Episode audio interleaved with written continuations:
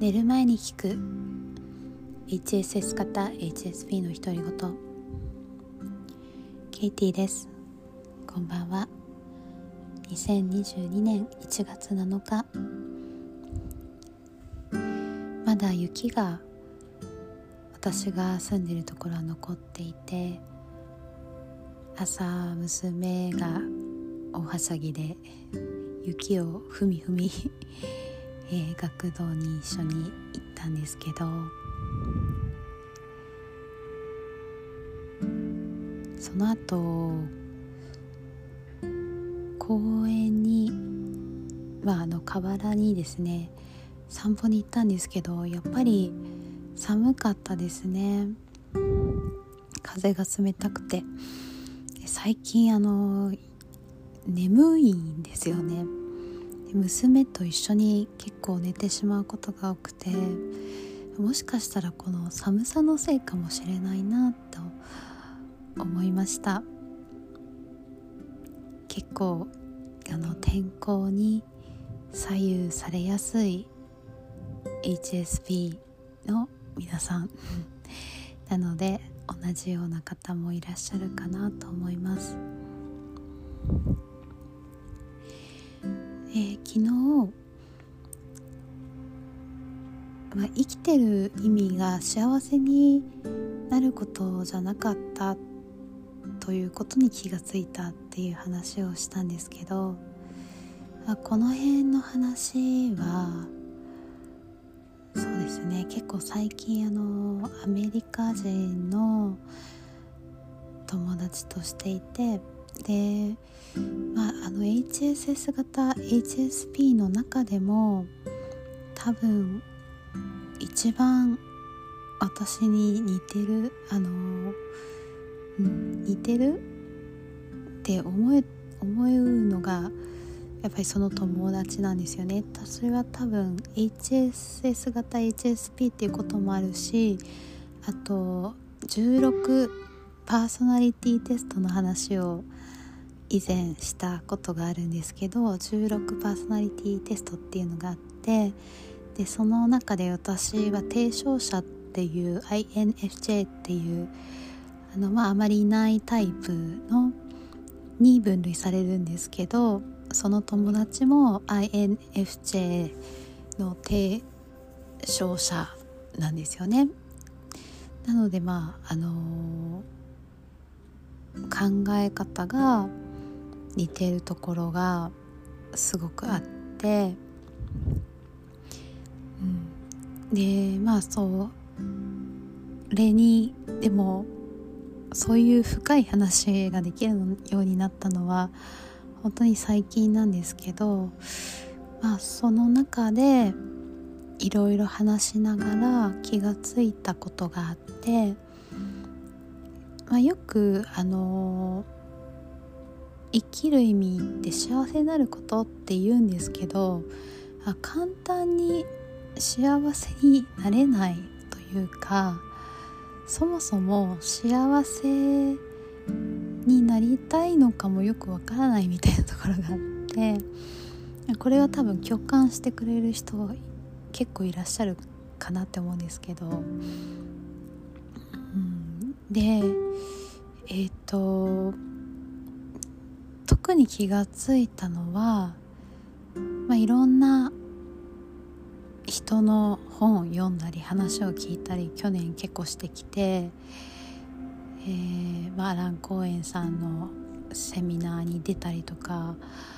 まあ、スピリチュアルの人のブログを読んだりとか話を聞いたりとか、うん、いろいろしてたんですけどであのそれも全然どれも否定しないしもうどれもあのその時期の私に必要なことだったんですけどなんだろうなんかあの簡単に幸せになれるとか楽してなんだろう全て楽に人生がうまくいくみたいのを 聞いても正直あんまりそこまで魅力を感じてなくてその苦しさから抜け出したいっていうのはあったんですけどなんか楽して幸せになりたいみたいな気持ちはなかったんですよね。で、えー、まあいろいろ去年大変だったですけどまあ私すごくずっと悩んで何年も何年も悩んでたことがあったんですけどそれが、まあ、年末急に解決したんですよね。うんまあ、まだオンゴーイングなので解決したかわからないんですけどまあでも多分解決したですよ。で別にでもそれは解決しようと頑張ったから解決したわけでもなくて、まあ、ずっと頑張ってはいたんですけどなんかこうほどけるなんか靴ひもがほどけるみたいななんかこうほろっと急に解決したんですよね。うんでまあそそのなので今幸せなんですけど幸せなんですけどその中そのいろんなことが起きた中で気がついたのは私は幸せよりも自分の大事な人のために何かをしたりとかその人とつながってることの方が大事なんだなっていうことに気がついて。でそれってあの苦しみを共有することだったり一緒に悩むことだったりなんだろう悩みを共有することだったり考えをシェアすることだったりあの必ずしも幸せな人同士がすることじゃなくてもいいし、うん、でも、まあ、今、あ、幸せと言われる状態にあるとまああの何もしなくてもつながってる感を感じられるからそれはそれでそっちもいいんですけどでも悩みがあったり苦しくてもつながってられるからそれも悪くないことなんだなっていうことに気がついてうん。でまあそのアメリカ人の友達と言ってたのは、まあ、私たちは特にそういう人たちかもしれないねっていう話はしててその友達に言われたのがケイティが悩んでたり悲しかったりすると自分はなんだろう幸せになれないっていうかなんか、うん、自分もやっぱりその影響を受けるっていう風に言っててで前の私だったらそこに罪悪感を感じたと思うんですけど今はあ本当だなって思うんですよねただ。ただただ だから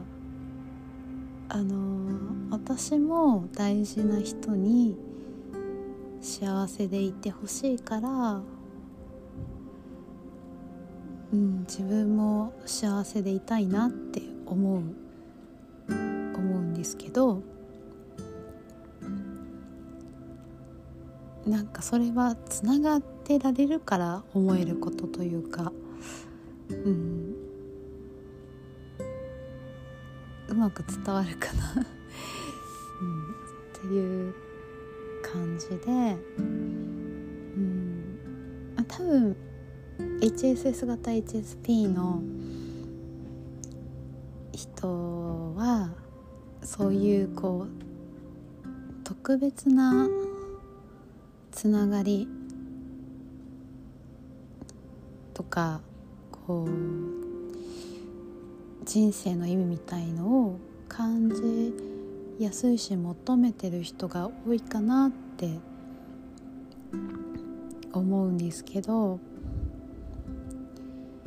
うん。も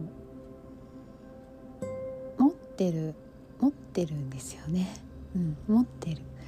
から大丈夫だし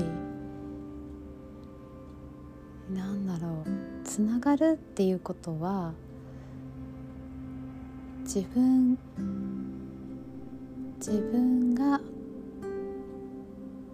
自分だけの存在じゃないことを分かることというか、うん、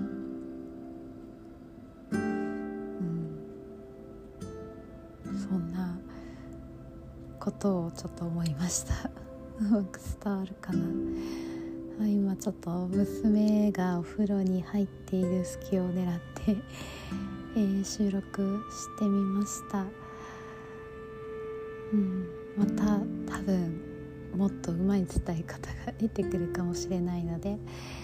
そしたらまたこのお話をしてみたいと思います。うん、なんだろう、うん、つながることだけじゃないと思うんですけど自分にとってのに、うん、自分にとって何が大事なのかなっていうのは、うん、なんか考えてもいいかなって思うんですよね。みんながみんな幸せを求めてるわけじゃない気がしています。明日もあなたがあなたらしくいられますように今日もぐっすりおやすみなさい。